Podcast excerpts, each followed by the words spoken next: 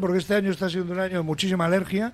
Em, la lluvia que estamos teniendo en las últimas horas, abundante, eh, ayuda a paliar los efectos de la alergia. Sí, sin lugar a dudas. En estos momentos el que llueva hace que el polen eh, prácticamente se limpie de la atmósfera y eh, los alérgicos, sobre todo en los meses de mayo y junio, que suelen ser sobre todo gramíneas, mejoran notablemente. Y por el contrario, todo el tiempo que hemos tenido de sequía o eh, que ha llovido muy poquito en los meses de marzo y abril, eh, no eran las gramíneas, pero eran otro tipo de pólenes, ha hecho que tengamos muchísima más afluencia a las consultas de alergia. Hay muchísima gente, cuando digo muchísima me refiero sobre todo a la que trato habitualmente, en la cuadrilla, gente conocida, que tiene los ojos llorosos, que tiene tal... Este año esto que llaman del calentamiento global, por decirlo así genéricamente, Ignacio, eh, ¿se ha notado, lo has notado en las consultas? Sí, pero bueno, en nuestro, nosotros tenemos una situación un poco particular eh, por la zona en la que habitamos, en la que prácticamente siempre todo lo que tenemos alrededor está verde, eh, florece muy bien. ¿Qué es lo que ha ocurrido? Que eh, agua no nos falta como faltan en otras zonas, de, digamos, del estado, pero aquí hay agua, es todo verde y ese tiempo que no ha llovido lo que ha ocurrido es que ha, dado, mm, ha habido más días en el que el polen ha estado, digamos, flotando en el aire y la gente ha podido tener síntomas.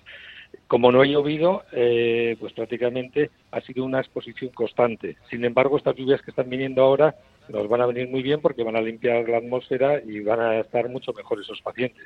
Porque hay alérgenos, Ignacio, que están activos durante gran parte del año, ¿no? Sí, bueno, esos en parte son eh, los ácaros, pero sí ya digamos que eso es un alergeno que está dentro de casa. Ese es el que tenemos dentro de casa. Sin embargo, los pólenes eh, que empiezan normalmente árboles en enero, febrero, marzo, abril y eh, mayo y junio, sin embargo, se sustituye por las gramíneas, es decir, por el polen de la hierba. Tengo un amigo que sabe mucho de árboles y que me dice, este es un roble, el pino, el abedul, este por ejemplo hasta mayo, el, olivo hasta junio. Hay algunos árboles que nos hacen la cusqui, ¿no? que serán muy bonitos y necesarios, pero que a los alérgicos y alérgicas les hace, les hace la Pascua, ¿no, Ignacio? Bueno, sí, claro. De hecho, ha habido, bueno, esto ya son estudios de las últimas, incluso ya décadas, en las que muchos jardines se han utilizado eh, prácticamente cupresáceas para dividir los jardines, ¿no? Que quedan muy bonitas, las tuyas, eh, las harinas, etcétera, pero todo eso obviamente hace que se incrementen los síntomas a las personas que tienen alergia a las cupresáceas. Eh, pero mm, otro de los árboles que también hay que intentar restringir un poquito es el plátano de, el platanero, o sea, el plátano de paseo, por decirlo de alguna forma, el plátano de sombra, que también tiene un polen que crea mucha patología. Esto sobre todo en ciudades, eh, bueno, también en Bilbao hay algo, pero por ejemplo Barcelona es tremendo. Los síntomas siguen siendo, me imagino, ojos llorosos, estornudos, picor de garganta, nariz, moqueo, Ignacio.